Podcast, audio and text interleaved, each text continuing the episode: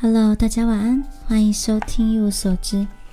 今天想要和大家一起阅读，因为呢，其实我带了几本书来德国，但是那个就是因为来这里之后，就有很多原文的书籍可以阅读了，所以光是把德文翻成中文，然后再去加以对那些专有名词来解释跟学习，就已经耗费了我很多的 很多的时间，当然也就没有办法把自己带过来的书籍阅读完毕。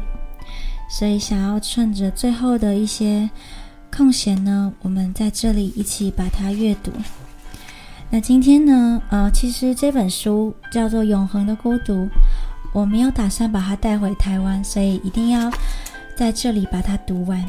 嗯，那其实这本书它就是分成了几个章节，然后去介绍一些可能作者比较有兴趣的一些画家跟当代的艺术史。那么今天呢，我选了第二章节《传说与误解之间》，乌切洛以及近代西方艺术的起源。然后这个其实也可以作为昨天的嗯 podcast 的内容补充。其实我从前的 podcast 有些集数也是有引用里面的一些内容，不过呢，当然就是拼凑了很多其他的的资料，然后才变成我的 podcast。所以，但是今天呢，就是完完全全的要阅读这本书，所以，嗯，当然也会加上我一些自己看书的时候的一些注解。这样，好，第一章，本文作者描述一只苦哈哈的鸟。首先，它的姓乌切洛，直译是鸟。不管这笔号是谁起的，他显然觉得比自己的原名还要好，要不然也不会用它署名。于是，保罗·迪多诺成了保罗·乌切洛。一个人心甘情愿地把自己变成了鸟，借由一名流芳青史的画家比比皆是。即便如此，乌切洛的绰号还是别具一格。为了阐释他的渊源，艺术史学家法沙利讲了一个故事。法沙利，我们昨天也有在 podcast 里面提到，他就是当代的画家跟建筑师。当然，最特别的就是他有自己的。艺术著作，他写文章，然后，嗯，定义了很多事情。好，他说，乌切洛贫苦，养不起宠物，只好在家里摆放诸多动物的画像，用以描绘百兽。他爱鸟类，因而得有“百鸟保罗”的的雅号。至于他为什么贫苦，法沙利自然也有一套说法。画家痴迷于难上加难，甚至无法解决的透视问题。为了做研究，他避世独处，少与人接触，一连数周都不露面。时间精力如此消耗，终其一生，他无法与名誉亲近，只得和贫困交往。第二章，本文作者一不小心让配角抢了戏，他这里想要介绍法沙里吧。对，无论乍听之下有多么通情达理，法沙里的阐释揭露最多的其实是自己。这确实是他的老毛病。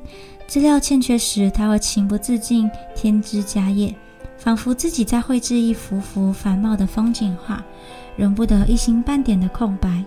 不过，脱离现实也的确是艺术的特权，而他无疑是，嗯，大师级的艺术家。不仅能画，还会建筑，完全可以和他笔下的人物比肩。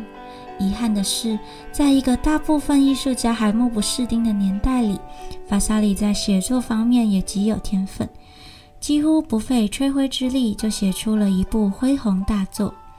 他有板有眼地描绘了中世纪后大量欧洲艺术家的生平，犀利地评判了他们的作品，同时解说了他们的风格演变。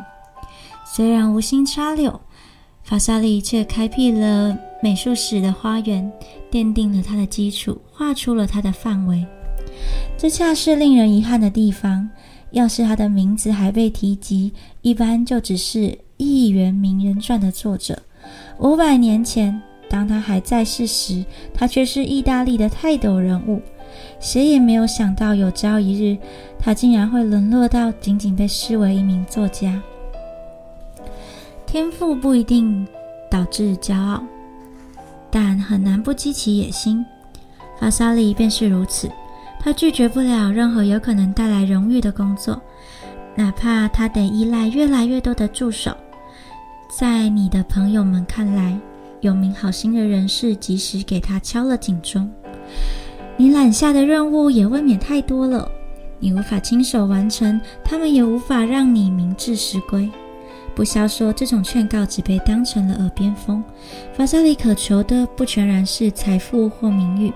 还有更稀有的权势，这也是为什么他只接受权重位高之人的委托。一旦当上了佛罗伦斯最显赫的梅蒂奇家族的艺术顾问，他的影响力跻身到了空前绝后的制高点。透过著作，他可以在纸面上辖制任何艺术家；借着关系，他又得以在现实生活中让他们随时待命。没有人敢不买他的账。连米开朗基罗都得把它当一回事呢。第三章，本文作者解释贬义其实是最佳的称赞。在一个野心之大的人眼里，乌切洛自然是个游手好闲的家伙。虽然法沙里也看到了画家的才华，还把他归入十五世纪早期英雄榜。正是这群人呢，这个布鲁内莱斯基还有吉尔。呃，吉贝尔蒂，呃，罗伦佐·吉贝尔蒂，还有多奈泰罗，还有马萨乔，确实，这五个人真的是文艺复兴当中最重要的几个人物哦。当然，这个多奈泰罗跟马萨乔的作品呢，也可以被拿来呃做一些比较跟区隔，他们的风格，嗯，也有不太一样的地方。好，那让佛罗伦斯跃升成为西方艺术的重镇之地，就是他们五个人。但这盛誉是法萨里在撰写英年早逝的马萨乔时给出来的。在乌切勒本人的传记里，他反而拿不定主意了。作家为久辞人间的画家献上了一束鲜花，却又不肯行任何礼。乌切勒或许能成为自乔托 （Giotto） 后最雅致、最罕见的天才。如果他要在人物和动物形象上能像他在透视的细节处理上一样殚精竭虑，法萨里承认这些透视的细节处理并不乏独创性和美感。但他坚称，在细节上钻牛角尖无异于浪费时间、荒植才能，满脑子想着难题。一个人会走火入魔，把潜力扭转成束缚，丰盛缩减为瓶颈。要是这个人继续执拗于此，他的举止还会变得笨拙生硬，因为他想细节入细致入微的摸清一切事物。更何况，他颇有可能把自己弄得孤僻、怪异、忧郁和贫穷，就像乌切洛那样。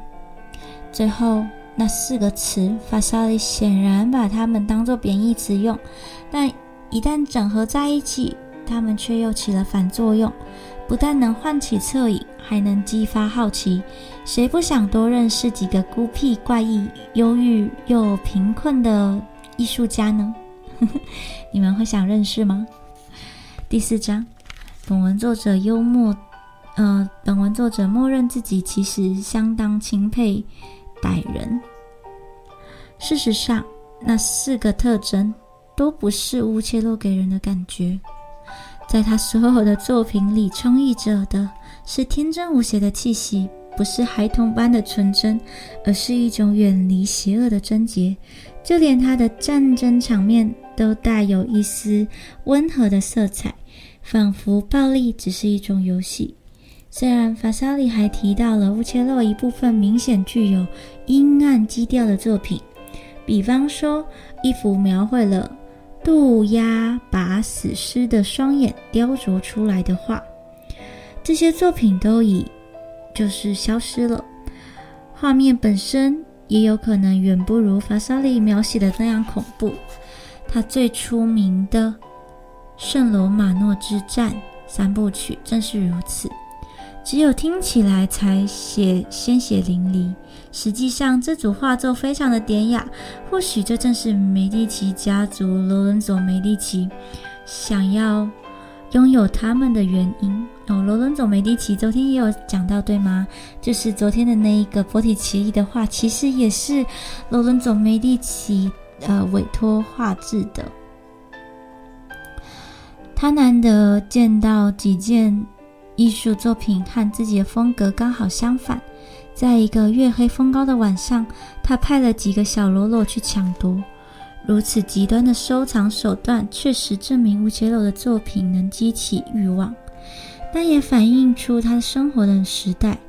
他长大成人的岁月刚好吻合佛罗伦斯以及美第奇家族的崛起阶段。新兴的城市崭露头角，自然要内外兼修。一方面打造城市形象。一方面抵御眼红的对手，这两点佛罗伦斯都做到了。他改建了一座又一座老房子，打败了一个又一个新敌人。一三四二年就爆发了一次战役，虽然佛罗伦斯人在距离城门不远的圣罗马诺打赢了这场仗，却没有得到任何利益。他的劲敌得到了教训，但也没有损失什么。他不过是任何一个国家在统一前都会经历无数次的战争。可怜的意大利要熬到十九世纪才会迎来统一。和和委托他用这个图画纪念佛罗伦斯这场战争的富商大不相同的是，乌切洛没有参战。老实说，他一辈子大概都没有上过战场。在圣罗马诺之战中，他明智地把这个缺陷转化成优势，抛弃了历史，他仰仗虚构。为了让自己的想象无拘无束，他还放松了用透视法算出的空间网格。在他的妙笔之下，圣罗马之战几乎成了一场欢闹的盛典。身穿这个铠甲的士兵昂首挺胸，胯下的战马潇洒跃丽。武器熠熠闪光，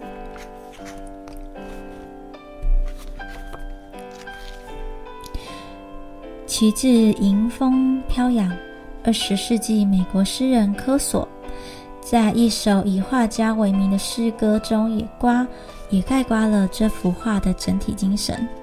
下面是这个科索的诗：你会觉得谁也不可能死。每个参战的人嘴里都含着一首歌，每指铁拳都如梦境的锣，武器敲打武器，像金币一样回响。我多渴望加入这场战争啊！一个人穿戴银甲，骑着黑马，高举红旗，带有条纹的长矛，永远不会死。战争中逍遥永生的金色王子。至于逍遥一世的那位王子，因为画中画主不可出让，就强行抢来三部曲之后，罗伦佐继续为所欲为，哪怕是艺术珍品，他也不会手下留情。杰作一到手，他立即命人砍削三幅画的半月形顶部。当然，为了这是为了让画作匹配他的室内装潢。不过，考虑到罗伦佐一向居心叵测，事情应该没有那么简单。